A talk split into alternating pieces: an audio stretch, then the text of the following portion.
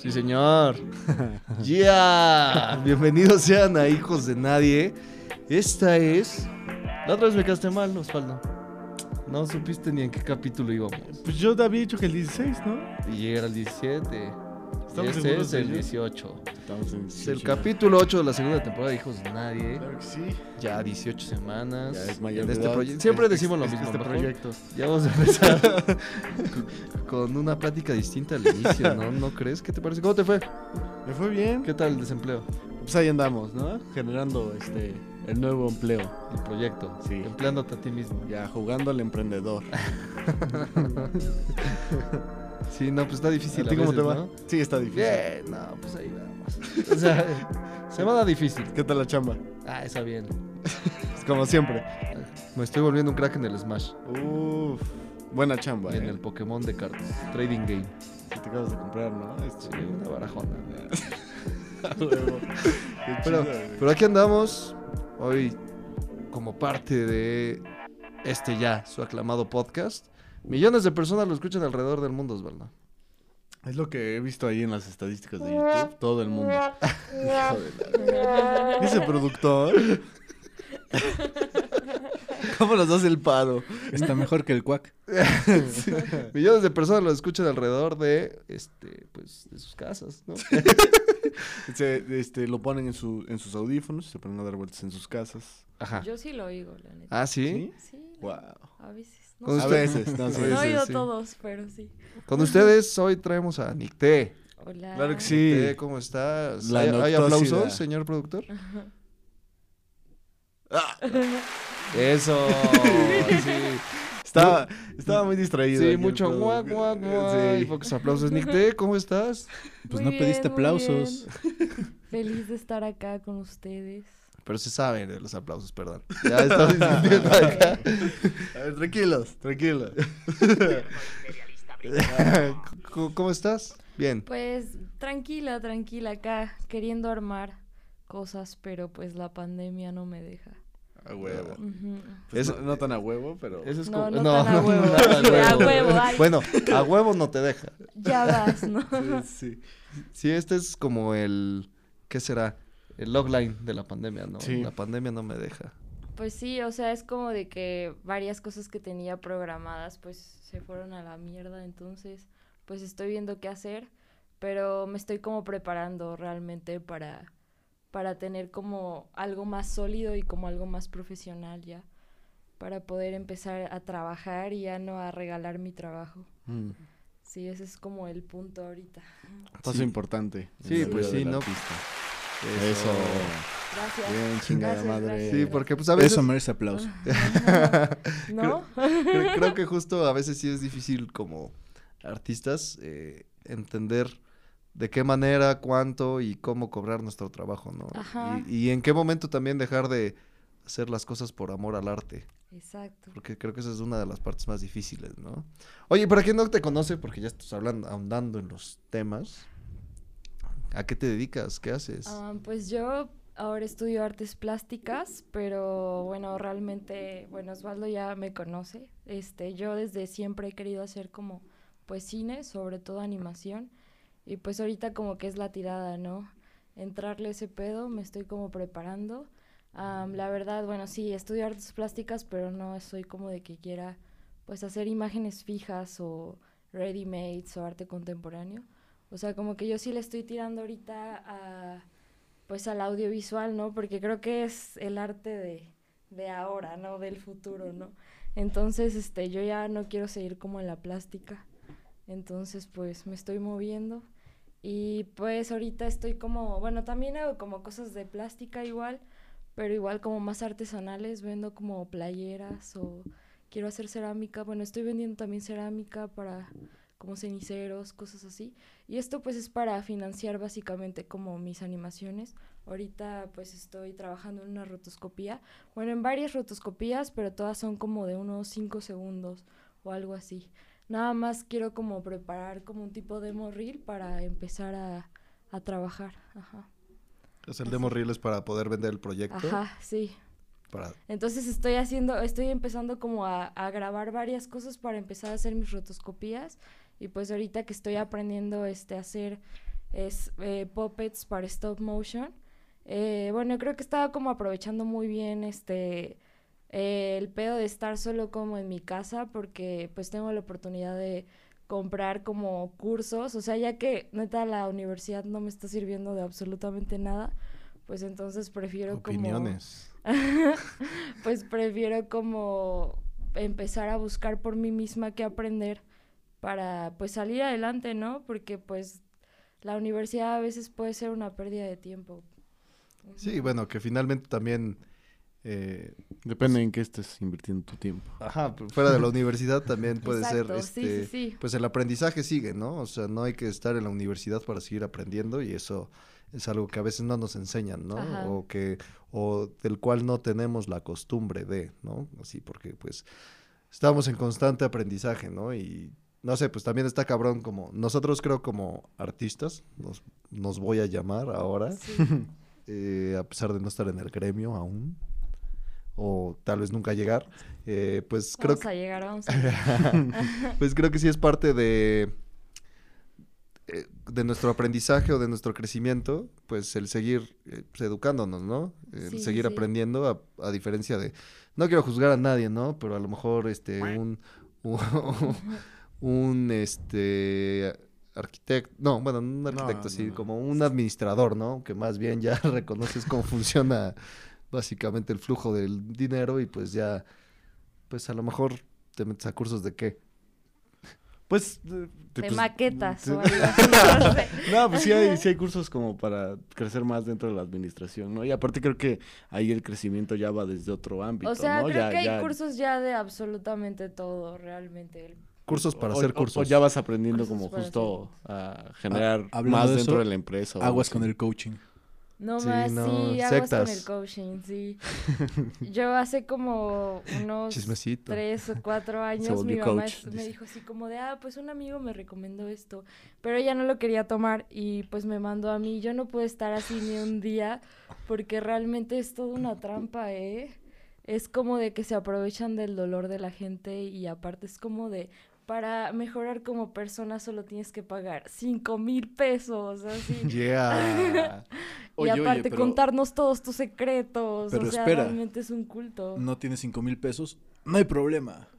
Mete, mete a dos o tres amigos que sí los tengan. Y ya pasas gratis tú. ¡Yeah! Eso. Sí, Oye, no se metan en eso. ¿qué estás haciendo aquí, Osvaldo? ¿Qué? Vamos a escuchar gente. sí, güey. Sí, Hoy estamos- voy a anunciar Estamos en mi- el gremio diferente. Voy a anunciar a mi taller de stand-up. Nunca he hecho stand-up. Pero, no, bueno, volviendo. volvi- volviendo. A ver. Osvaldo es experto, ¿no? En stand-up. No, ¿ahora qué? ¿De qué hablas? Eres experto. Es un secreto eso, ¿eh? justamente- ¡Ay, chismecito! ¿Ahora qué? ¿Por qué dices que soy Güey, experto? no, porque pues te corren de los lugares por hacer stand-up. Te corren, te ¿De qué corrido. ¿Cuándo sucedió eso? A mí me pasó. Güey, lo sé, lo sé, güey. me ¿Pero lo a ti te ha pasado? por ahí. ¿Quién te contó eso? ¿No estás Güey. confundido con el Sebas? No, güey, no, no, te- no lo estoy confundiendo. Estoy segura que eres tú. Ahora, yo cuando hice Hemos eso. compartido la misma experiencia, Osvaldo. Hemos compartido escenario. O probablemente sí, tal vez yo estoy confundida. pero- Sí, a mí yo nunca he hecho stand-up. Le da pena. Es un Pues- más... Ya lo dijo la, la vez que yo conté justo esa anécdota, que es un hombre más detrás de bambalinas. Sí soy. Sí, sí eres. Oye, pero pues justo creo ahorita aprovechando la pandemia, está chido como ese pedo del stop motion, ¿no? Pues porque al final es menos gente, estoy encomillando para los que me están escuchando nada más, porque pues no hay actores, ¿no? O sea, sí, Sí. está todo el equipo de foto, el equipo de animadores, pero pues no tienes, también no tienes que lidiar con el con el ego del actor, sí, ¿no? sí, sí. Pues no sé, cuando yo hice como Sin ofender a ningún mi actor. corto así de stop motion, eh, o sea, como que eran mis puppets así de que eh, Monster High o Barbies así con articulaciones, ¿no? Entonces, pues no era así como de muy profesional, pero acá sí me esforcé un buen en los escenarios y todo. Y pues, o sea, éramos como cuatro personas, ¿no? Así de que el fotógrafo, yo y a veces dos que me ayudaban con arte, ¿no? Pero pues sí se puede, ¿no? Entonces creo que es cuestión realmente de encontrar como la técnica correcta y, y empezar como a, a trabajar. Ahorita, por ejemplo, este, yo no trabajaba con Dragon Frame, ¿no? Este, y, en, y para ese corto yo no utilicé Dragon Frame, ¿no? Y ahorita que ya sé cómo usarlo, pues sí veo que pues eso me hubiera podido ahorrar bastantes cosas, ¿no? Y es algo que pues tristemente no aprendí en la escuela, ¿no? En la materia de stop motion, que es como lo triste, ¿no? De que pues me enseñaron varias cosas, pero no tanto eso, ¿no? Entonces como que creo que a veces sí es importante como artista, como dices, buscarle tú mismo hacia dónde te quieres ir o para dónde quieres, en dónde quieres aprender, ¿no? Porque pues igual pasa que hay gente que es como medio, bueno, maestros que son como medio tiranos, ¿no? Con la información que quieren compartir. Entonces, pues sí, creo que ser autodidacta es como, pues el paso más importante que tienes que dar como artista. Como persona, ¿no? Ajá, como persona y como artista sobre todo, ajá.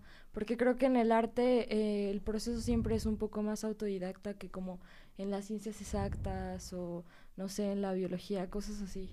Sí, claro. Sí, pues que ya son, ya son cosas muy específicas, ¿no? Sí, Así, no- Un doctor autodidacta. Uy, vamos a picar hígados. A ver qué encontramos.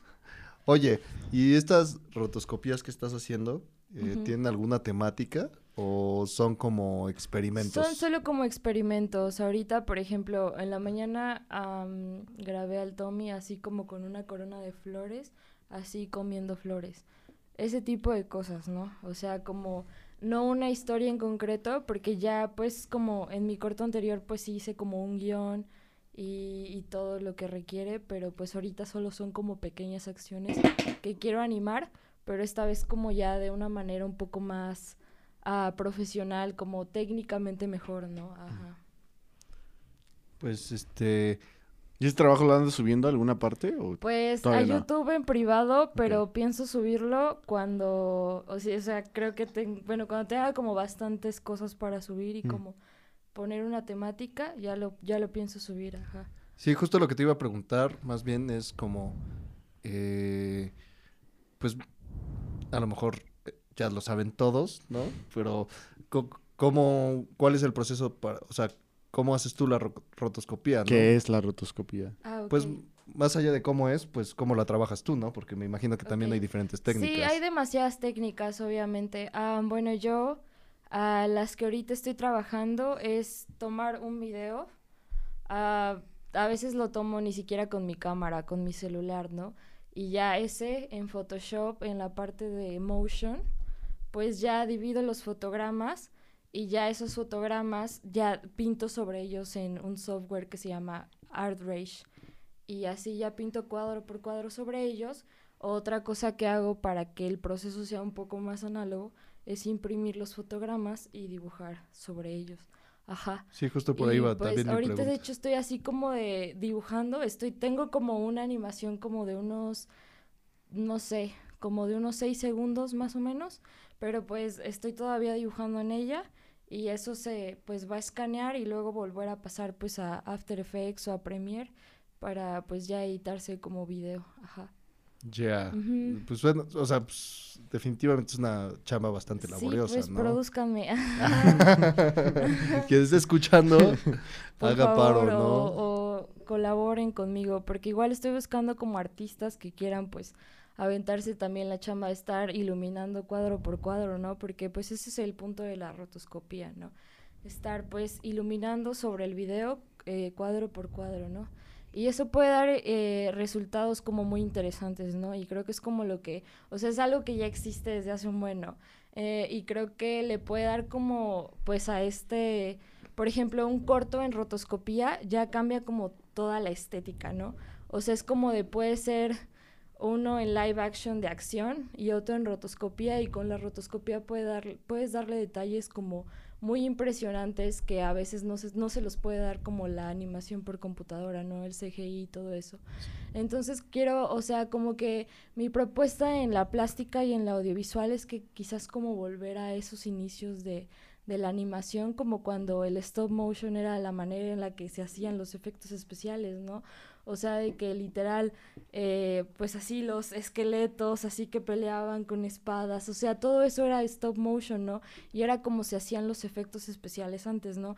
Y le daba como un feeling como de que un poco más real que el que le da incluso el, el hiperrealismo de la animación por computadora, ¿no? Sí, pues Ajá. justo es como más sólido, ¿no? Más tangible, a diferencia de la... com- Como que los Sí. efectos de computadora sí es muy notorio, ¿no? Como Es que muy notorio, Es muy ajá.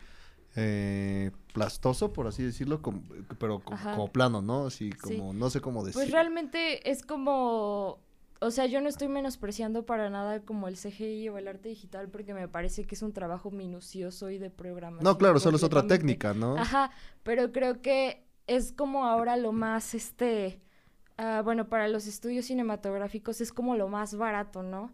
Eh, para hacer efectos especiales, o sea, los efectos prácticos ya quedaron como en el olvido, ¿no? Y creo que mi propuesta un poco plástica y en, en lo audiovisual es eso, como volver un poco a los efectos prácticos e incluso combinarlos, bueno, más bien, y combinarlos con efectos digitales para lograr como esta experiencia más envolvente, ¿no? Porque normalmente suele ser como ahora, o sea, es como, yo por ejemplo amo la película de Chucky, ¿no? De Child's Play. Y a mí me mama porque esta película costó que 10 este, millones de dólares o algo así. Y pues hicieron que tres este, muñecos, uno que solo movía los brazos y otro que solo movía la cara, otro que corría. Eh, contrataron a un, este, a un enano para que también le hiciera de Chucky. O sea, era como de que era un trabajo bastante minucioso, ¿no? Entonces, ah, cuando sale el remake de, de Child's Play, de que es el robot, o sea, esa madre era CGI, ¿no? Entonces, o sea, toda, o sea, sí había un muñeco, pero toda su cara, o sea, todos los movimientos de su cara eran animación por computadora y realmente eso hace que la película no te pueda dar ni siquiera miedo, ¿no? O sea, y creo que pierde realmente mucho la esencia. Y es como de que lo que quiero proponer, ¿no? Que qué tanto eh, el CGI afecta como esta experiencia audiovisual que tienes al ver películas, ¿no? Y como que volver un poco a esto artesanal, ¿no? Pero el problema de eso es que pues eso requiere muchísimo más dinero, ¿no? Entonces, Y tiempo, pues, quién ¿no? sabe, y mucho tiempo, mucho Justo por dinero eso y nadie dinero. quiere producir eso, ¿no? Entonces, pues, ajá, quiero ver qué. Sí, pues ¿Qué creo, hago? sí, pues creo ver que el quién chiste se es- deja. ajá, pues quién creo se que el chiste es encontrar alguna propuesta que, Sí. que vaya como de la mano, ¿no? Porque sí, también... así que si tienen un guion, de- ajá, Ah, lo hacemos, lo hacemos. sí. Se no, lo echamos. sí, pues sí, o sea, porque justo eh, creo que, co- co- como mencionabas, de la rotoscopía, eh, más de los escenarios y como...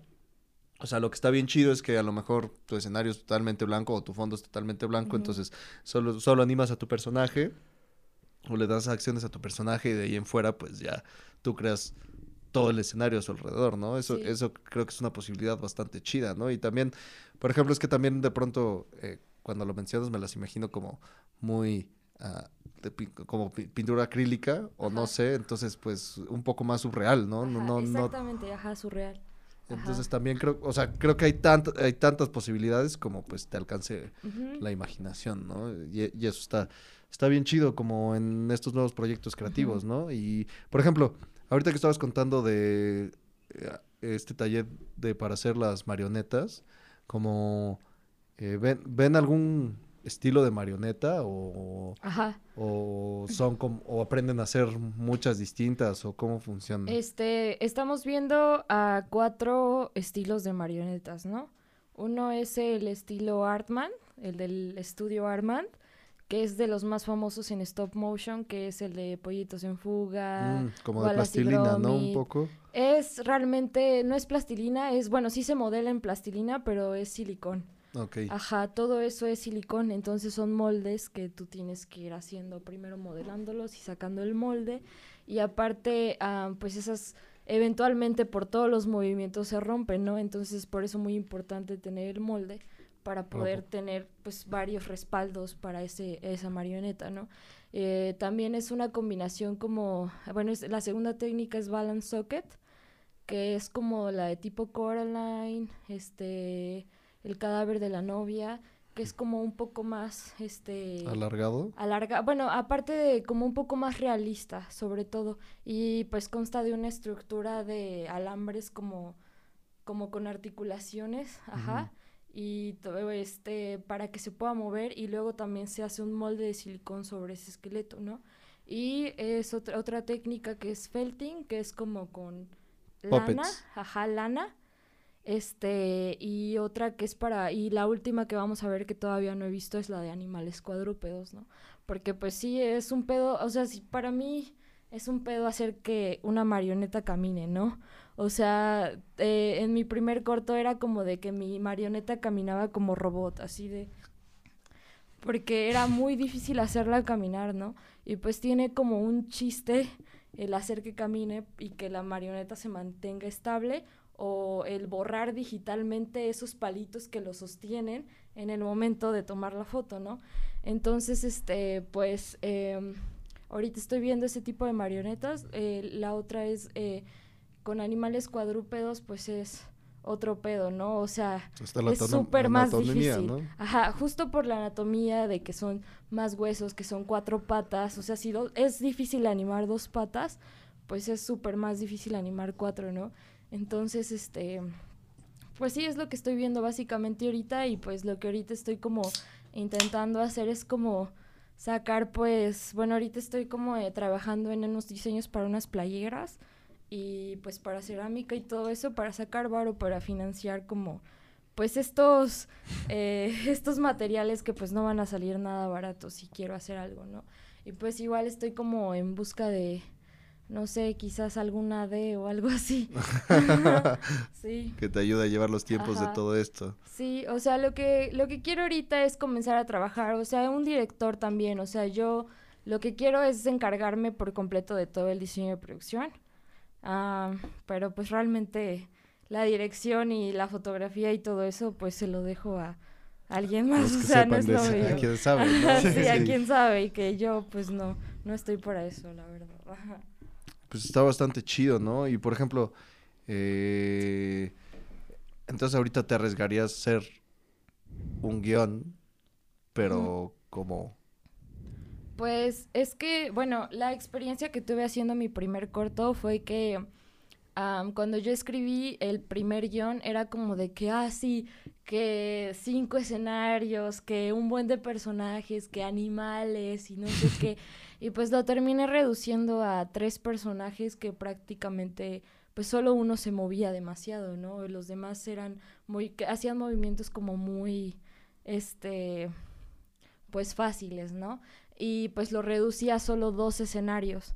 Entonces quiero que la persona que lo vaya a escribir como que esté consciente de sí, que... Pues de la chamba que esté Ajá, y sobre todo que, bueno, otra cosa que cuando tomé stop motion en la carrera y que estuvimos viendo como un poco de la historia es que acá en México el stop motion es mudo, ¿no?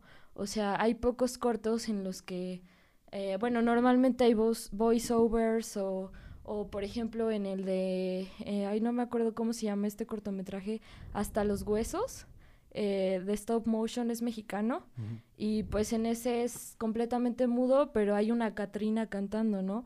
Y pues eso costó un trabajo cabroncísimo, ¿no? O sea, como que acá en México pues no somos Estados Unidos, ¿no? Entonces nuestro stop motion... Sin una sola duda. sí, o sea... nuestro... bueno, somos los Estados Unidos mexicanos. o sea, nuestro ¿Me estás diciendo que México no es Estados Unidos? No, no, no, es. No puede ser. Me mentieron toda esta vida. yo pensé que vivía en Texas, güey, California, pero sí. Bueno, el punto es que aquí no ponen son, o sea, no ponen diálogo en el stop motion porque es un pedo sincronizar el audio con la animación de, de eso. Entonces, pues, o sea, es como una meta súper a largo plazo, pero es algo como que me gustaría empezar a hacer, ¿no? Al menos un cortito súper chiquito con un diálogo en stop motion para mí eso sería muy, muy vergas. Pero pues sí, o sea, como que ahorita estoy como en busca de un equipo. Así es como lo que estoy buscando porque pues sí estoy como hambrienta de producir ya. Ajá. Sí. Sí, pues... Eh, es que, no, bueno, pues... Dale. se puede. Échale ganas. de boomer, ¿no? Échale ganas. No, pues ahí vemos. Punto de dar. Ahorita lo escribimos. No, pues es que justo estaba platicando con Osvaldo el día de Mauleón que el stop motion es como vi sus ojos así de qué platicamos qué iba a decir yo no hice estando no de que justo creo que también el, el, stop motion es una alternativa bien bien válida para la ficción, ¿no? Porque a veces también como cineastas y guionistas en lo particular, eh, nos pensamos en las eh, ciencias ficciones como pues en live action, ¿no? No como en stop motion. Y pues en realidad el stop motion nos da una Muchas gama impresionante de hacer monstruos y, Exacto. y Tener locaciones, pues, muy precisas, ¿no? Es que, o sea, literal, más bien tú puedes hacer las locaciones, no dependes tanto de eso. Y aparte, pues sí, creo que eh, el no depender como de actores, así sin ofender a los actores, está chido. un saludo a todos los actores del mundo. Un saludazo a, los a todos los que nos están escuchando ahorita. Sí. Oye, ¿y crees que ahorita se me acaba de ocurrir, crees que sería posible combinar, eh, pues, una animación en stop motion con, por, por ejemplo, un actor real? Sí, pues de hecho te digo que eso es lo que se hacía en los inicios de los efectos especiales. Este, eh, antes el stop motion era el CGI, ¿sabes? O sea, era como de que se grababan los sets con los muñequitos así y luego se combinaba con los actores. O sea, los, lo- la- los monstruos eran súper pequeñitos, ¿no? Y pues es súper interesante porque, por ejemplo, hay películas en las que como de Henry Rayhausen y todos los que pues hacían stop motion para efectos especiales, como de que se, se daban mucha cuenta, como que observaban demasiado el movimiento, ¿no? Entonces en las películas en las que salían dragones, eh, pues se daban cuenta de que la foto fija daba un efecto de cuando se unía como de que el ala era así, que iba como así. Entonces eh, el ala de un pájaro, cuando tú la ves, solo se ve como, como algo difuso, ¿no? Ujú. Entonces él creó una máquina que movía las alas del dragón justo en el momento de tomar la foto para que así diera esa sensación de que estaba difuso. moviendo. Entonces cada vez los efectos se hacían más realistas, ¿no? Pero pues eso paró con el inicio de la animación por computadora. Ajá, porque pues era súper muchísimo más caro. Sí, Sí, no, pues es que también esos efectos prácticos, pues sí estaban, sí. sí se veían, ¿no? Sí se Los Sonic los notaba. Argonautas, La claro. Furia de los Titanes. También le rompió la madre a todo eso Star Wars. Dejó de ser popular el tener como criaturas y ya había que ser naves. Sí, de hecho también, este, pues Star Wars de hecho sí utilizó como maquetas, stop motion para muchos efectos especiales en sus primeras películas, ¿no? Ajá. Y pues sí es como de que son súper viejas, pero se sienten tan reales justo por esa magia de los efectos como prácticos y así. Sí, pues esta Ajá. búsqueda de que el animatronic o pues sí, tu monstruo tenga Ajá. como características más eh, animales. No, no sé si no me estoy como explicando. más realistas tal Ajá, vez, no, como, como más basado- tangibles. Ajá, no, no, sí, justo Ajá. como basado en la anatomía, como estábamos hablando de los monstruos cuadrúpedos, bueno, de los cuadrúpedos, que es más difícil, pero como. Toda esta investigación detrás de, no sé, si voy a ser un hombre lobo, pues cómo sería, eh, pues sus patas si se levantaran la- y cómo sería su musculatura, ¿no? O Sí. sea, Es también bastante como anatómico el pedo, o sea, sí es como muy complicado y pues entre más me meto es como de, ah, chale, ¿en qué, en qué me estoy metiendo, no? Pero pues realmente me, realmente me gusta y creo que pues la animación en México puede, puede tener como un boom y, y pues como que lo que más me emociona es que veo que mucha banda como que le entra últimamente al stop motion o a la animación y creo que pues podríamos como crear realmente algo, no digo un movimiento artístico o algo así, pero como algo muy interesante de animación mexicana, ¿no? Porque creo que es un aspecto en el que nos hemos atrasado mucho como país, ¿no? Em, entonces, bueno, no hablo de otros países que están más atrasados, ¿no? Pero pues creo pues porque que... no estamos allá. ¿no? Ajá, pero es que realmente en algún momento de la historia México apoyó al cine de manera así muy cabrona, ¿no? O sea, era realmente parte del, del Producto Interno Bruto del cine, ¿no? O sea, estoy hablando de hace, no sé, 70 años, ¿no? O 80, pero pues era algo como muy importante, ¿no? Sí, pues Y también creo que, no es que no haya como talento acá, ¿sabes? Es realmente que pues lo que se suele apoyar es como basura o comedias románticas que intentan ser como norteamericanas y todo el pedo, ajá. Eh, ¿cómo- ¿Cuál era este mame que teníamos? El de No manches Frida, se va a Acapulco. no, Sí, eh, pues se la pasan como repitiendo la, la misma madre sí, pues, una y otra vez, pues ¿no? ¿no? mames, hasta salió en versión mexicana la película de como si fuera la primera vez, ¿no? De Adam Sandler. Ajá. Y es como, güey, ¿por qué das dineros para hacer eso? sea, ya la vimos, sí, ya la vimos. Y mejor. Y mucho mejor, o sea, ajá. Sí, pues sí, o sea, creo que también como que...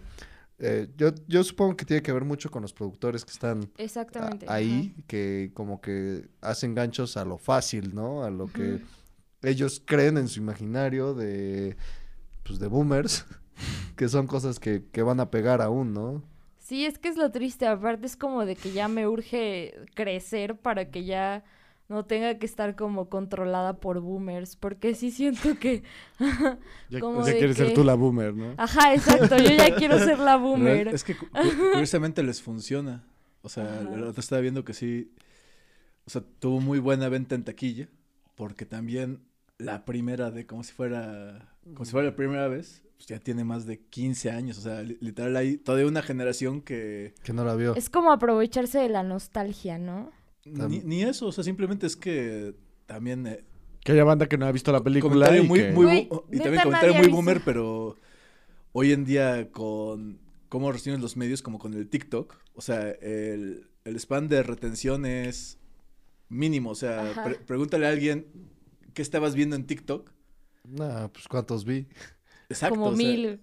sí, o Es sea, que- en, en una, en Depende una de hora, la noche. Sí. Depende de la noche. o sea, ponte una hora a ver TikTok y trata de acordarte qué acabas de ver. Sí, no, lo no. haces, o sea, entonces, Una sí.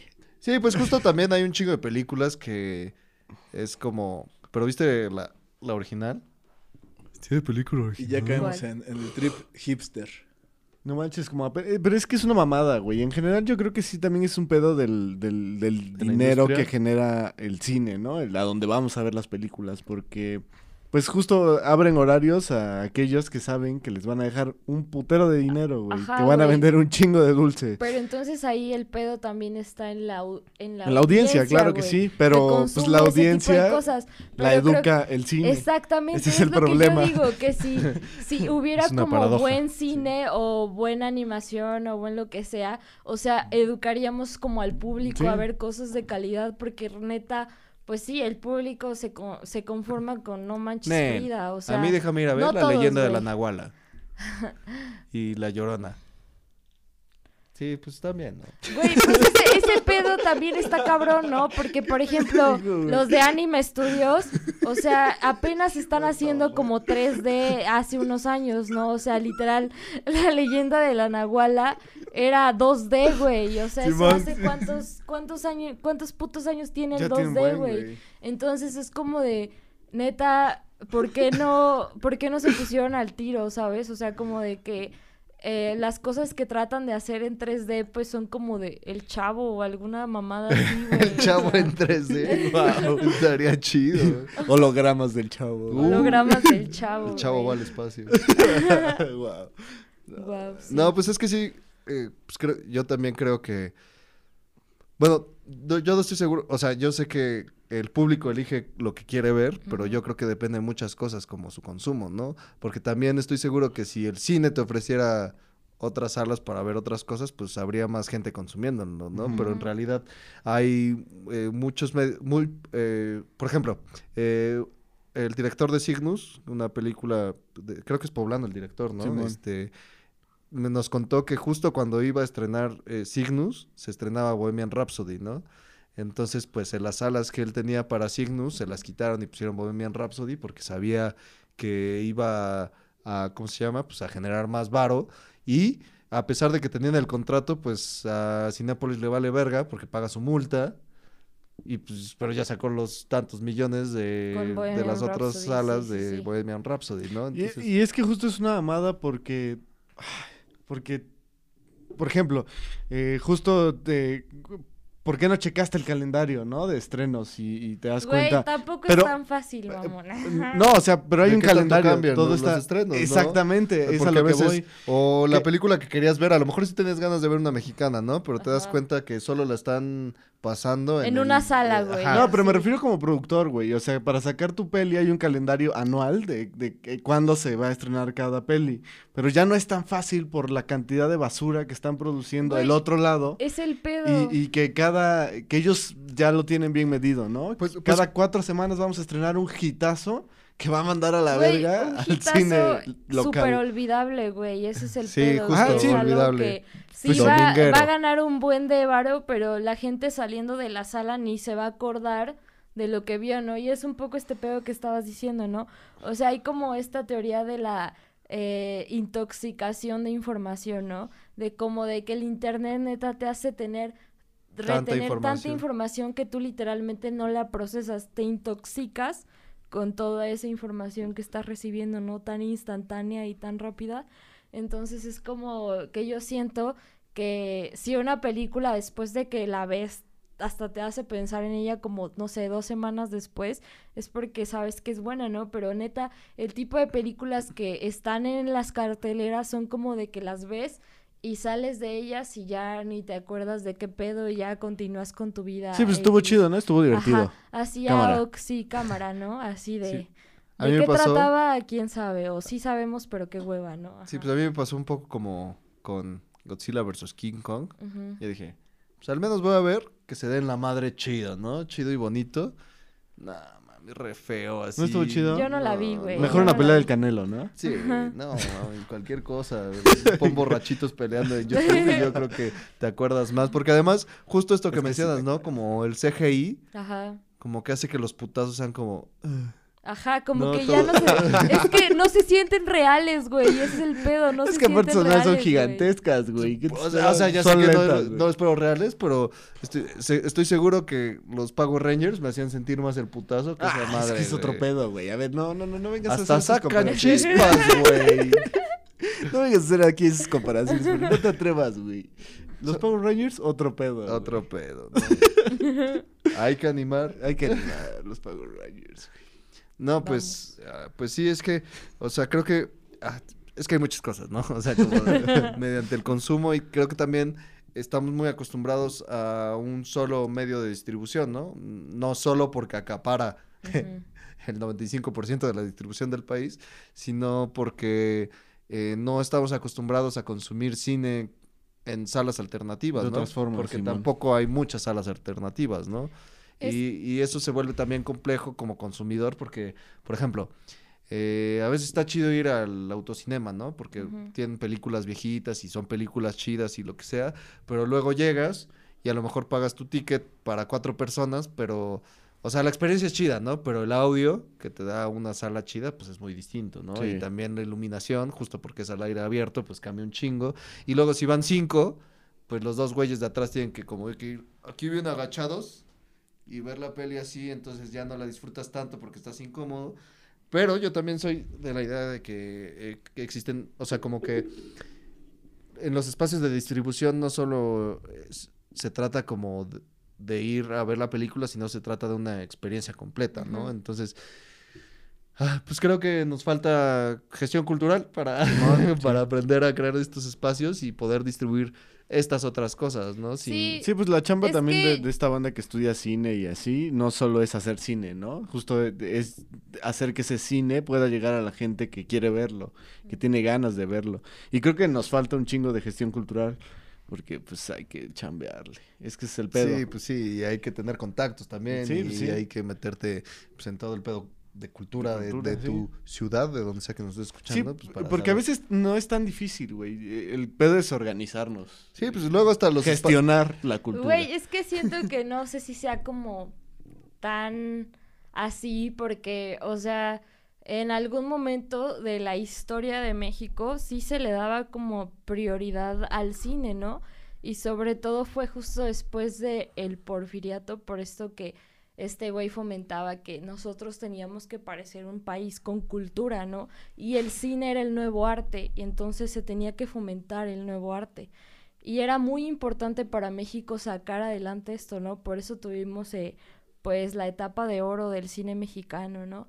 Eh, y pues me parece que no sé si con Fox o algo así, pues él hace como algún trato con Estados Unidos para que las películas estadounidenses sean las que más predominen en las salas mexicanas, ¿no?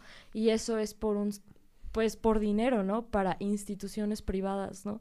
Entonces siento que realmente es como muchísimo más complejo que eso, porque antes sí se daba el dinero para el cine y o sea, es que neta hay un vergo de películas mexicanas que se hicieron en hace muchos años porque literal el gobierno soltaba el varo en todo momento, Uf. ¿no? Y ahora es difícil que te suelten el varo para hacer un Denme trabajo. mi beca. Claro, pero a, a lo que voy es que justo eh, pues organizarnos, ¿no? O sea, evidentemente no vamos a poder Ajá. derrocar esas mierdas. Exactamente, es lo que yo digo, que tenemos que trabajar como artistas en equipo. El pedo también de esa parte es que no se garantiza una paga y siento que siempre es importante ese pedo. Claro, también. definitivamente, Ajá. pero justo también por eso creo que es importante el trabajo con la gente, o sea, con, Ajá, con la gente que te va a mirar, ¿no? Con la gente que va a mirar tu chamba, porque pues es la gente que te va a consumir. 40 minutos. Mm. Sí, ahora ya le estaba haciendo señas el Dan. Sí, ya me estaba pintando dedos, y que mi mamá me decía. Este, pues, vamos a hacer un Vamos a ir a pequeño un corte. Sí, ya, ya, O ya nos echamos todo. No, vamos a ir a Vamos a hacer un corte, pequeño claro. corte.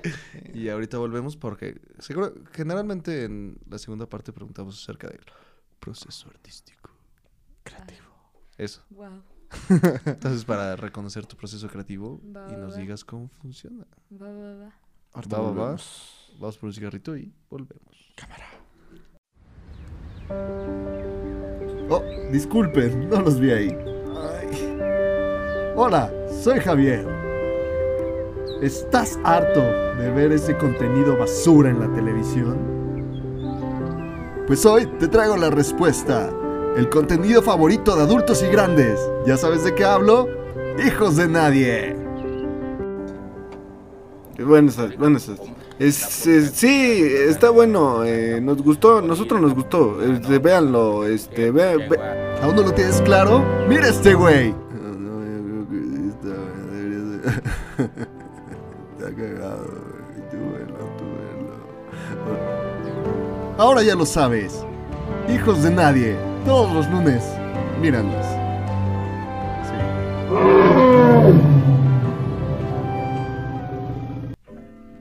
Entonces me acercó este vato y me dijo, oye, carnal, si vinieras, mira, hacemos un business, ¿no? Nos vamos turnando. Yo primero tú me consigues a otras dos personas y de ahí tú va, va creciendo tu economía. ¿Y de cuánto? ¿De cuánto? Pues como de... ¿Cuánto traes? Yo ahorita traigo como 100 varos, güey.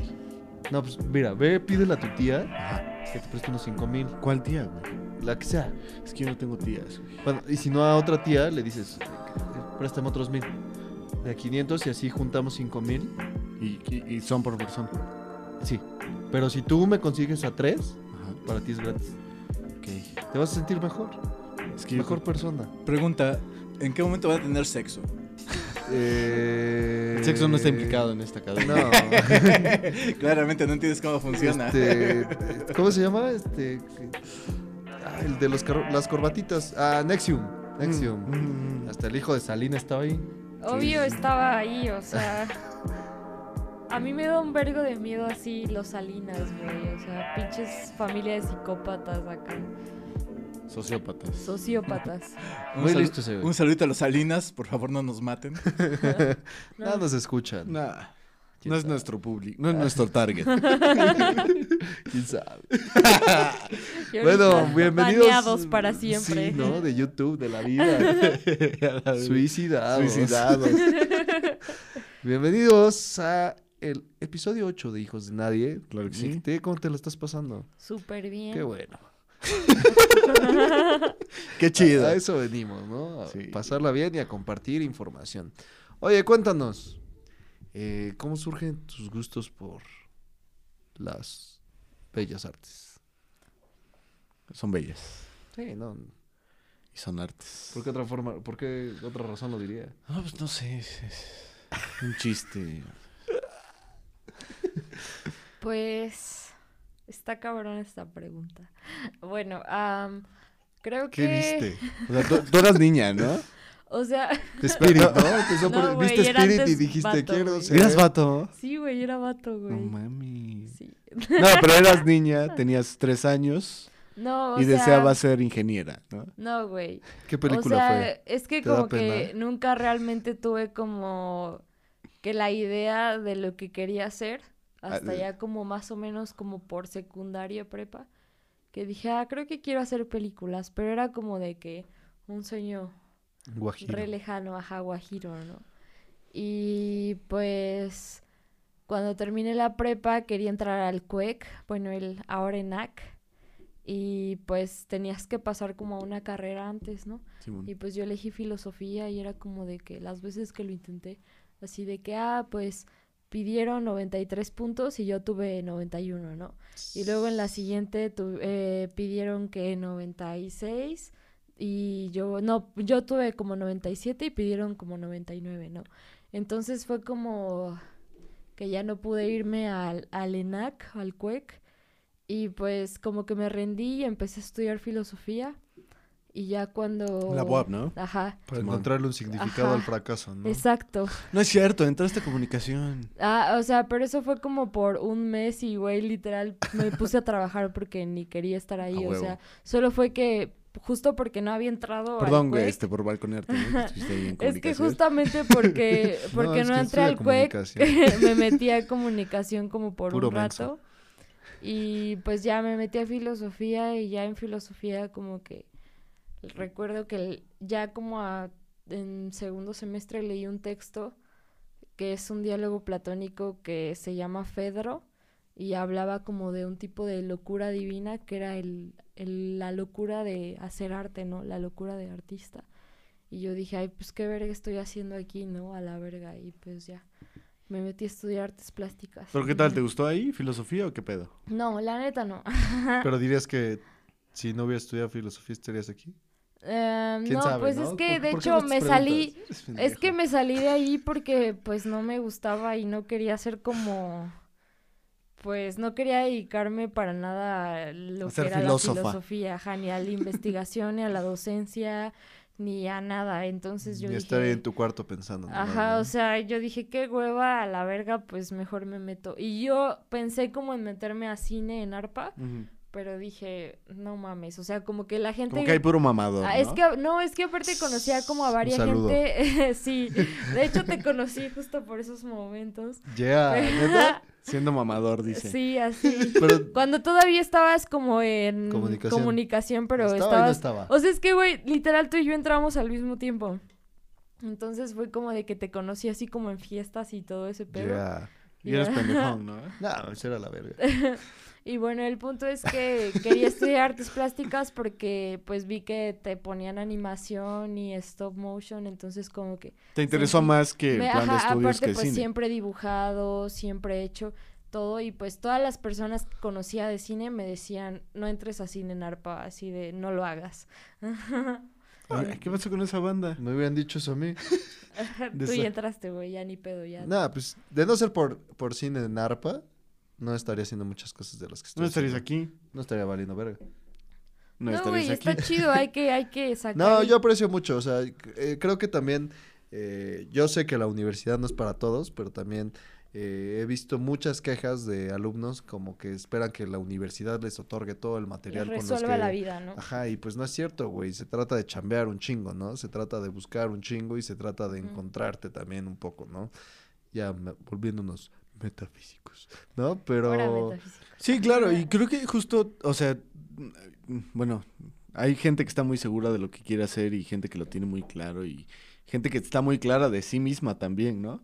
Pero creo que, Muy verga, dices. 18 años, así, o algo así, entrando a una carrera que Sí, luego de artes, ¿no? Exactamente, es a lo que voy, que, que, que, que no es como que exija, sino que tú quieres darle algo al mundo que represente pues todo esto que traes dentro, pero pues de pronto es muy difícil, ¿no? Creo- realmente que traes dentro, ¿no? También. o Exacto, sea, de- e- es justo, creo que antes de empezar a, a aventar para afuera, es algo que me ha pasado a mí, que, que yo me di cuenta justo que cuando conocí todas las estructuras del cine, bueno, no todas, pero de... Más o menos. Ajá, eh, más o menos del cine, me di cuenta de que antes de empezar a lanzar cosas de mí para afuera eh, en el cine, pues tenía yo que organizar mi vida, ¿no? Y, y que ver qué pedo con quién soy y, y destruirme varias veces, ¿no? Porque de pronto ya te das cuenta de quién eres, pero pues dices, este no soy yo, me voy a destruir para volver a construir algo. Estás hablando de la fam- famosísima de construcción. Estoy hablando de esa famosísima deconstrucción. ¿A poco sí muy deconstruido? Pues se intenta, ¿no? Se intenta destruir. Pues es una tarea constante, ¿no? Es una una tarea tarea de todos los días y es una tarea que nos toma meses. Sí, ¡Ah, años, la toda la vida, yo diría. el. Ese güey, Digo, meses a mí- porque a mí me tomó un mes, güey. Yo me El construí en un podcast, el mes, güey. podcast que me encuentre, Hijo de la verga. yo voy a hacer otro, ya, totalmente completo. Hijo de puta. Así, yo recuerdo que tenía veintitantos años, pasaron unos meses y yo ya no. Ya me no era el mismo. y claramente es algo que sucede, ¿no? Que, que pasan meses y ya no eres el mismo. Pues Pero, ahí está, pero, me pues, estás dando la razón. pero una deconstrucción, pues justo es continua, ¿no? O sea, Y- pero- y yo creo que es para siempre. A ver, Para siempre hay que estar deconstruyéndonos. porque- ¿cuántos años? Porque cuando ya te asientes y te asimilas a ti mismo y dices, "Es- yo soy esta persona, ya estás empezando a generar falsedades y a tener máscaras frente a los demás. Entonces, yo creo que la deconstrucción tiene que ser un proceso continuo y eterno, al menos hasta que... Hasta que te... No de un mes, Pues sí, Sebastián. Bueno, no, yo no dije un mes, dije meses. Y a ver, meses. Unos tres meses. ah, güey. eso ya fue el chistezón, pero a ver, ¿en qué se dividen los años? ¡Ay!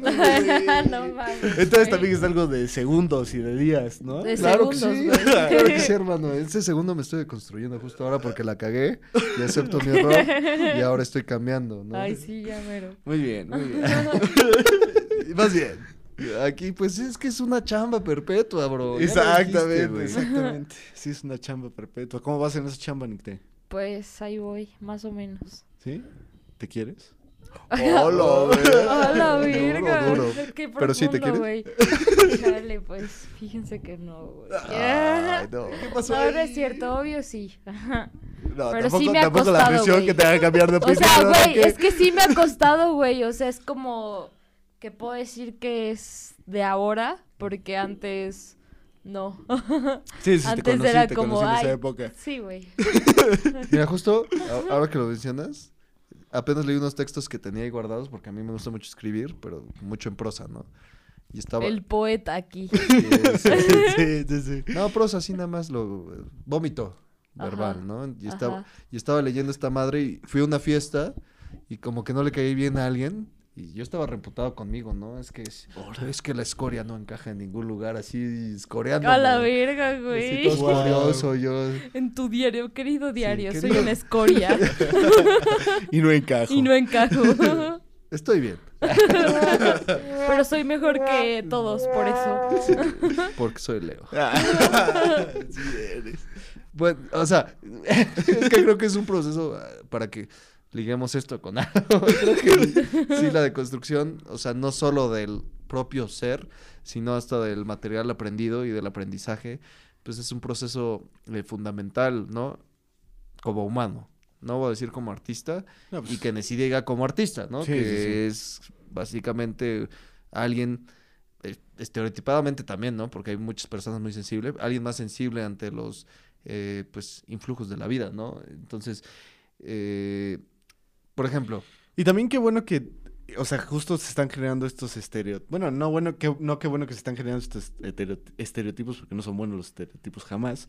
Pero me refiero a que Arquetipos, no sé, esta idea de, de- del artista que tiene que tener esta deconstrucción y tiene que ser más sensible ante el mundo porque, pues también eh, eh, está esta visión del artista que es está muy oscurecido por dentro, ¿no? Y que eh, justo el arte es solo su desahogo, pero que va a llegar un punto en el que se va a ir. se va a ir a la verga, ¿no? Porque, porque, y eso no está chido. la ¿no? romantización de las enfermedades, bueno, como de la depresión, y la Exactamente. romantización Eso no de- está chido. Del pues, odio y de... Queremos más artistas en el mundo y no menos cada vez. Bueno, es que creo que, que hemos tenido también la suerte en congeniar con gente que pues, ama amar, ¿no? Y que el amor es un motor para creativo, ¿no? También, ¿no? O sea, como, o no, Nick, te me estás viendo con ojos. Pero de- también eh, te hemos, odio. pero también No, hemos no tenido momentos, ¿no? O sea, que creo que cada Ah. uno ha tenido momentos en los que Y tendremos más. Ah, sí, exacto. Y, y van a llegar cada vez más si, si nos subimos justo a este tren de, de construirnos cada, cada día, ¿no? Porque justo es lo que te lleva un poco a desconocer un poco tus emociones ante el mundo y sentirte mal, ¿no? Y creo que eso pasa muy seguido de pronto. Pero pues aquí andamos. Es que igual, o sea, justo de lo que decías de romantizar los desórdenes mentales. Eso era Es lo algo con decir. lo que Justo yo súper tenía un vergo de pedos. pero Bueno, súper tengo muchos pedos porque es como de que últimamente he visto mucha gente de, ah, sí, yo tengo ansiedad, güey. Y, ah, yo tengo depresión, no mames, soy súper especial. O de que, ah, yo soy neurodivergente, entonces soy mejor que los que son neurotípicos, ¿no? De que yo soy neurodivergente y soy mejor que todos y puede que tengo ansiedad y, y depresión a la máxima potencia, pero soy mejor que tú, ¿no? Es como de que yo realmente no creo que se deba romantizar ese tipo de cosas. No, vaya O que sea, no. creo que hay como una línea muy delgada que se puede cruzar entre eh, encontrarte en ti mismo, en tus desórdenes mentales y el analizar sobre ellos y el romantizarlos y el decir, ah, pues soy así porque tengo TDAH, ¿no? Entonces, pues todos son pendejos menos yo y yo puedo hacer lo que yo quiera, ¿no? O sea, siento que hay como una línea siempre muy delgada Entre la entre aceptación pe- de él. Exacto, entre la aceptación y el tratar de recuperarte de esos desórdenes y el luego de decir, no, pues yo soy mejor que todos porque tengo esos desórdenes, ¿no?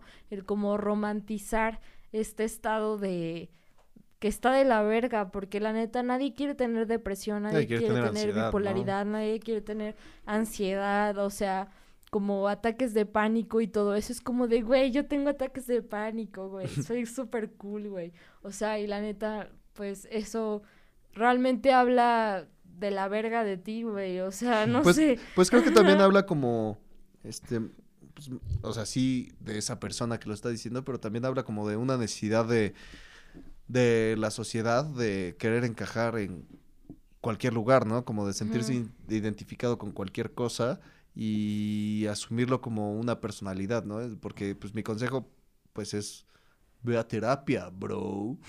sí, cuida tu mente, bro, porque no sabes a dónde te pueden llevar esos lugares oscuros, ¿no? O sea, no estés triste, güey. Sí, sí, ya no estés triste, ¿no? Porque también creo que justo eh, en los procesos creativos a veces, o sea, definitivamente la depresión y, y la ansiedad después nos pueden llevar a lugares como chidos creativamente, pero no debería ser algo de lo que abusemos o Exacto, no- co- no- como no tiene que esta es mi única forma, ¿no? Mi única forma de acceder a mi yo creativo, ¿no? Exactamente. Sí. Más bien es también una distracción de esa emoción de la verga que te está haciendo sentir y que en ese momento, pues no sé, según el arte que realices, pues te puede llevar a distraerte de esas cosas culeras que estás viviendo, ¿no? Y Sí, que, sí, sí. que además, eh, pues a veces son cosas que nos, nos pueden acompañar como toda nuestra vida, ¿no? O sea, que no a lo mejor se pueden controlar, ¿no? Pero jamás desaparecen totalmente, ¿no?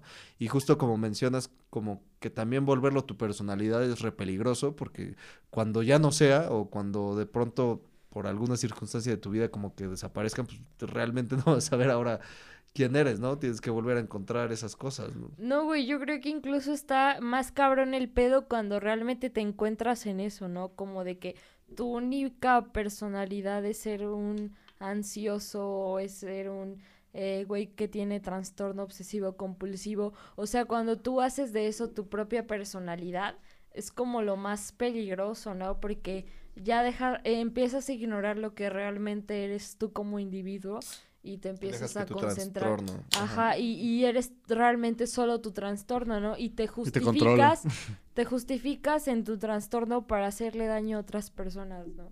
Entonces, pues yo no estoy diciendo que yo sea acá súper perfecta porque tengo como acá una lista de desórdenes, pero pues no me gusta como hablar de ellos sobre todo porque no quiero como romantizar en ese pedo, ¿no? Es como de que quiero realmente deshacerme de eso, ¿no? No hacerlo mi personalidad, ajá.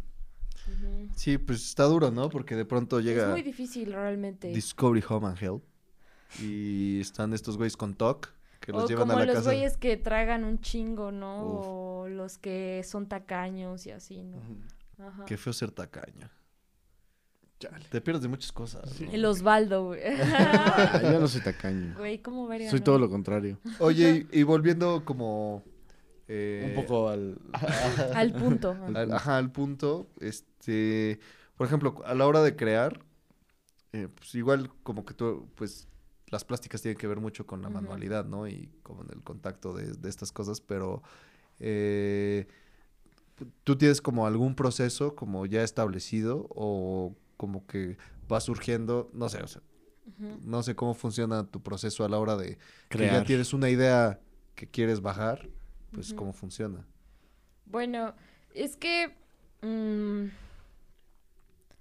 por una parte creo que yo no quiero como idealizar mi proyecto creativo, ¿no? Porque realmente sí tiene que ver mucho con experiencias que puedo tener en algún momento, ¿no? Que me afectaron. Eh, o como cosas que descubro de mí misma que me afectaron, ¿no? O sea, por eso creo que trato de no realizar, como de no, eh, bueno, me expreso mucho con mi plástica porque es como, en- literal, como que mi arte es como mi diario personal, ¿no? De que si me siento triste, lo voy a marcar en un dibujo, ¿no? Pero pues yo no considero tanto que pues mis dibujos de mis diarios personales o lo que sea sean como arte, ¿sabes?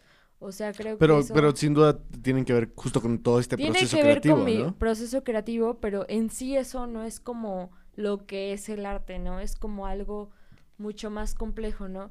Entonces creo que mi proceso creativo tiene que ver mucho con mis emociones realmente, pero también mucho con mis ganas de querer cambiar eso que me molesta, porque creo que me he solapado muchas veces como en mi, mi sentir, ¿no? De que, ah, me siento triste, entonces solamente voy a pintar tristeza, ¿no? Es como de que trato de usar ese sentimiento para salir como de mi zona de confort, más o menos. Porque siento que a veces como que la tristeza en un artista es como necesaria, ¿no? Como vital para seguir creando, ¿no? O como los sentimientos negativos, siento que siempre son como vitales para un artista para seguir creando, ¿no? Porque normalmente cuando un artista se siente feliz, no tiene algo que cambiar del mundo que lo rodea, ¿no? Entonces, pues no hace nada. Pero pueden ser solo abordados, ¿no? O sea, no tienen Ajá, por qué permear su el vida. tema. Ajá, pero es lo que digo, es como que trato de que, o sea, mi propósito ahorita es que siento que mi arte plástico siempre ha sido como súper personal, súper sensible de que lo que yo siento lo plasmo. Ahora trato de como plasmar mis ideas en un ámbito más general, ¿no? Como de que trato de olvidarme de mis individualidades como de lo que me hace ser yo o de mis características propias para hacer arte y hacer algo que creo que puede congeniar con todos, ¿no? Algo que tengo en común con todos, ¿no? Entonces, pues a veces creo que mi proceso creativo sí depende mucho de mi humor, ¿no? Como de que um, sí, a veces me siento como con muy, muchas ganas de crear, pero no puedo hacer nada, ¿no? O sea, es como de que ni siquiera puedo plasmar algo en un papel porque no me sale. Pero hay veces en las que simplemente ni siquiera lo pienso o no pienso en el sentimiento que me hace crearlo, solamente lo hago y ya tengo algo que es como muy sustancial, ¿no? Entonces, siento que depende bastante de de la manera en la que quieras abordar tu obra. O sea, creo que tu proceso creativo depende completamente de cómo quieras abordar tu obra. Porque si tú la quieres abordar de una manera muy general, va a ser muy diferente a si tú la quieres abordar de una manera personal, ¿no? Entonces, el punto creo que está en encontrar ese punto medio entre lo tuyo y lo que es para todos, ¿no? En lo que te puede hacer identificar con todos que es solamente tuyo, entre Mm. comillas, ajá. Simón, y, y, y, y a la hora de crear, eh, eh, bueno, por lo que dices, supongo que eres una persona más de musas, ¿no? O sea, de, de esperar a que llegue justo este sentimiento de, de querer generar Ajá. algo, ¿no? Sí, quizás no tanto como, bueno, no sé si, bueno, creo que tal vez sí tienes como una razón como en lo de musas, porque es como de que si tengo algo que a huevo quiero decir, que no puedo decir, o bueno, que sí puedo decir con palabras, pero que quiero que sea como más accesible para los demás, ocupo mi arte como para decirlo, ¿no? Entonces creo que en ese aspecto sí es como de que, pues sí, Te das trato- a la inspiración, Ajá, ¿no? me, me agarro de inspiración eso, pero también creo que gran parte de mi proceso creativo recae en todo lo que aprendo de lo que me rodea, ¿sabes? Como de que, por ejemplo, ahorita me he estado tratando de enfocar un poco más en mi educación, ¿no? En leer un chingo, en entender un chingo de historia sobre todo, porque para mí la historia es re importante para entender lo que quieres hacer, ¿no? Si tú sabes lo que ya hubo, puedes hacer cosas a partir de eso, ¿no? Entonces, pues para mí, ahorita mi proceso creativo eh, requiere como que autoconocimiento y conocimiento de lo que me rodea y si logro obtener una inspiración a base de eso está bien, pero tampoco me presiono como para de, ah, tienes que crear algo, porque siento que cuando me he presionado para crear como algún tipo de obra es cuando más fallo mm. y es porque realmente tiene que salir como de mi interior, ¿no? Ajá. No, pues está chido que también ya hayas identificado eso, ¿no? Que justo no tengas que presionarte para a huevo estar creando todo el tiempo, porque eh, eso es también lo que puede llevar a un artista a fallar. Exacto, y a fallar en cada obra, ¿no? Porque te estás obligando a ello. Sí, es que para mí el punto es estar en un constante aprendimiento y entendimiento y conocimiento de todas las cosas y que de eso llegue la inspiración para hacer otras cosas, ¿no? No tanto de que es que siento que si lo abordas de una manera muy emocional, todo depende de tus emociones, ¿no? y eso, de, eso puede como influir en la manera en la que la audiencia lo ve, ¿no? Porque si la audiencia ve que tú te estás sintiendo como una mierda y que estás actuando de manera patética, pues lo va a resentir de esa manera, ¿no? Entonces creo que para mí requiere un poco más de estudio de las circunstancias y de todo lo que puede llevar al comprendimiento de una obra, ¿no? O sea, para mí creo que lo más importante ahora es la audiencia, ¿no? Eh, al menos en el cine y en lo audiovisual, para mí lo más importante es la audiencia, ¿no? En la plástica, como yo considero que lo que hago de plástica solo es para mí, eh, pues entonces yo me, me dejo llevar por lo sentimental, ¿no? En mi plástica. Pero creo que mm, en mi proceso creativo siempre trato de abarcar como eh, generalidades, más que mi individualidad como, como persona de alguna manera privilegiada, no sé. Oye, o sea, creo eh, que, que, justo está, este proceso está chido porque es justo también aprender como a dividir un poco eh, la manera de exponer el arte, ¿no? Que el arte no, no tiene que ser necesariamente como para la masa, ¿no? Que, puede, que el arte puede ser meramente personal, pero en un arte que como es el cine, pues definitivamente si lo vuelves Tiene que ser general. Si, lo vuelves sumamente personal, exacto, no sirve. ¿no? sirve porque el chiste de ese tipo de arte es, poderlo exhibir, ¿no? pues porque justo porque no es no eres solo tú, ¿no? Porque depende de todo un equipo y de un grupo, entonces eh, se me hace chido que pues puedas explorar como tus emociones desde la plástica y como empezar a visualizar o a entender tus emociones y las expresiones de ellas a través de lo sumamente personal y propio y que en el otro lado intentes como, ok, pues ya aquí ya expresé como esta tristeza, ahora como para el público puedo hacerlo más general, ¿no? No, no está a lo mejor el mismo sentimiento de tristeza, pero no tan personal, ¿no? O sea, como algo más general, pues para, justo para que pueda ser entendido, y, y apreciado, ¿no? Ajá, sí, y justo, pues, digerido, ¿no? Así sin, sin tener que entrar en detalles de qué será realmente lo que nos quería decir, ¿no? Porque justo eso también es bien difícil, ¿no? A, veces cuando te pones sumamente eh, introspectivo en un guion, pues, ¿qué estás contando, no? Porque si nos vas a contar algo de ti, pues mejor pues, escríbete una novela. Es que el punto para mí es encontrar lo que te describe a ti que también describe a otras personas, ¿no? Como sacar de tu interior y de tu singularidad algo general, ¿no? Y por eso veo que a veces, por ejemplo, mi plástica es demasiado personal, ¿no?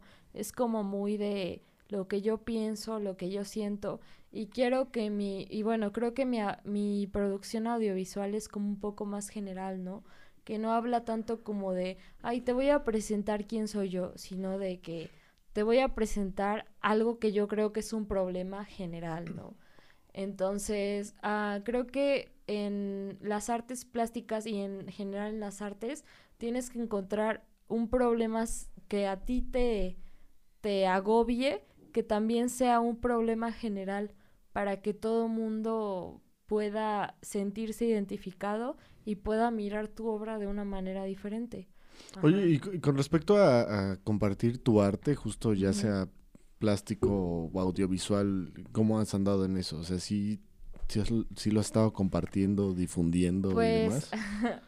ese es otro problema, que como soy justamente muy exigente conmigo en ese tema, como que trato de compartir solamente lo que creo que puede ser más general, más, general, ¿no? Ajá, lo que vale la pena porque creo que tengo bastante obra que no comparto con nadie más, porque creo que es muy personal, ¿no? Es como, para mí como que mis dibujillos y lo que sea son más como un diario personal, más que algo que tenga que compartir con todos, ¿no? Por eso, para mí la plástica es muy individual y el audiovisual es lo que quiero que sea general. ¿Y qué es lo que más has compartido con, con la banda? O sea, porque eh, creo que hasta Yo he visto ahora, obra tuya. Es que exactamente. es que lo único que lo, lo, único que he compartido hasta ahora de plástica es muy individual. Es como de que literal mi diario personal, ¿no? Es lo que has compartido. Ajá, y es lo que digo, ajá, mucho autorretrato, mucho de que mis doodles que hago en mi diario y es porque yo considero que mi plástica es para eso, ¿no? Por ejemplo, mi corto Ah, pues no me tiene a mí como protagonista, ¿no? Es mm. como de que traté de que fuera muy general, justo porque no quería que fuera tan personal como mi obra plástica, porque mi obra plástica es como de muy de mi diario personal, ¿no? Entonces, como que yo quiero como que mostrar mi, mi personalidad en mi obra plástica y mis ideales en mi obra audiovisual para poder como congeniar con otras personas, ¿no? A partir de eso. Y sé que pues es como muy difícil, ¿no? De lograr, pero estoy tratando como de identificar emociones que no solo yo tengo, ¿no? Como, por ejemplo, creo que un problema de romantizar como las, las enfermedades mentales es que tú piensas que eres único por tener esa enfermedad mental, ¿no? Y realmente es como de, no, güey, o sea, mucha gente la tiene, o sea, mucha gente a tu alrededor sufre de eso, ¿no? Entonces creo que ah, lo más importante es como de hacer comunidad con ese tipo de personas en lugar de aislarte y decir, yo soy el único que siente eso y nadie me entiende, ¿no? Es como de, creo que prefiero eh, mil veces como este arte comunitario a el arte individual. Bueno, pero entonces desde ese punto de vista también mucha gente, por así decirlo, necesitaría tu arte personal, ¿no? Así como tu arte plástico. para, poder, identificarte. Y pues es que es realmente lo único que he publicado hasta ahora, ¿no? O sea, fuera de mi cortometraje stop motion, es como que toda mi obra es re personal, ¿no? Es lo que Entonces, es como de que ahorita estoy tratando de voltear ese pedo y hacer como una obra un poco más general y que se olviden tanto de como de mis autorretratos o de que ay, voy a ilustrar mi, mi ansiedad, ¿no? Pero ¿qué onda con la banda te, te, la, y la aceptación de la banda con esa pues obra? Pues creo que en ese pedo he tenido como bastante buena aceptación en el sentido en el que a mucha gente le gusta como mi obra personal, ¿no? Y el punto es que la mayoría de la obra plástica que hago pues son autorretratos, ¿no? Entonces yo quiero intentar cambiar un poco eso con mi audiovisual, ¿no? En mi plástica creo que nunca voy a cambiar, siempre voy a hacer obras individuales, ¿no? Pero en lo audiovisual e, es en lo que quiero abarcar un poco más, sobre todo porque creo que el audiovisual es justamente el arte que te hace querer abarcar muchísimo más audiencia de la que puedes, ¿no? Porque pues es un arte visual y auditivo, ¿no? Es súper sensorial, ¿no? Entonces, a todo mundo le va a llegar sin excepción. Entonces creo que en mi plástica siempre voy a abarcar un tema personal, pero en mi audiovisual creo que voy a intentar abarcar temas más generales, ¿no? Y para mí lo más importante es el arte audiovisual, porque el arte plástico para mí pues ya está un poco muerto, la neta. Órale. Ajá. Pues, pues ahí vamos. Ahí sí. vamos, a ver ¿Qué- qué tal. ¿Y Pues- qué onda con, con, el, con el proyecto que traes de hacer playeras y de hacer... Ah, bueno, ese pedo pues nada más es como para lograr financiar mis, mis pequeños, eh, mis pequeñas animaciones, pero Y- pues estoy vendiendo, esta por ejemplo la hice yo, A huevo. ajá, y pues es como más o menos lo que intento vender, ¿no? Como playeras, como con mis diseños y todo eso. ¿Por dónde va a andar todo esto? Pues yo creo que por Instagram, síganme en Instagram. Ajá. A ver, pues aprovechamos para echarnos la despedidita. Claro que sí. La Miran. canción zona. Me dan ahí echarnos a la canción zona de hijos de nadie. Mira, te llevaste el récord de, De el podcast más largo Sí. que hemos No tenido mames, aquí. ¿neta? Sí, Sí. sí, Ay, no te sí. Y, creo. nos- y cosas que nos faltaban, ¿no? No, pues, ¿cómo te siguen en tus redes sociales? Como ni N-I-C-T punto. Ah, no, es guion bajo. punto guion bajo, algo así, no lo sé. Lo, Lo podemos sacar, acá. lo podemos, Ah, lo podemos sacar. ponemos abajo. Por ahí. Por acá lo van a ver. No es cierto. No, lo ponemos abajo. No, acá no van a ver ni madres. y ya ando dando chambas aquí. Este, lo van a ver ahí escrito acá abajo. Y pues, Nicté, muchas gracias por venir. Muchas gracias por invitarme, qué honor. Nicté fue de parte del primer proceso, hijos el primer filtro. Iba a ser el primer este capítulo, ¿no? Sí, Ajá. sí, sí, y el capítulo más largo. ¿Qué, qué cosas? Sí. Así es. Pues, Pues, muchas gracias por venir, muchas gracias a es. ustedes por escucharnos. ustedes. Espero que se haya quedado hasta el final porque estuvo re interesante todo lo que dijimos. Intensón Y- y bueno. ¿Y cómo ves? Nos vemos La próxima semana. la próxima semana con Claro que sí. Wow. Hijos de Nadie. Hijos de Sí, señor. nadie. Eso. Vámonos. Ajá.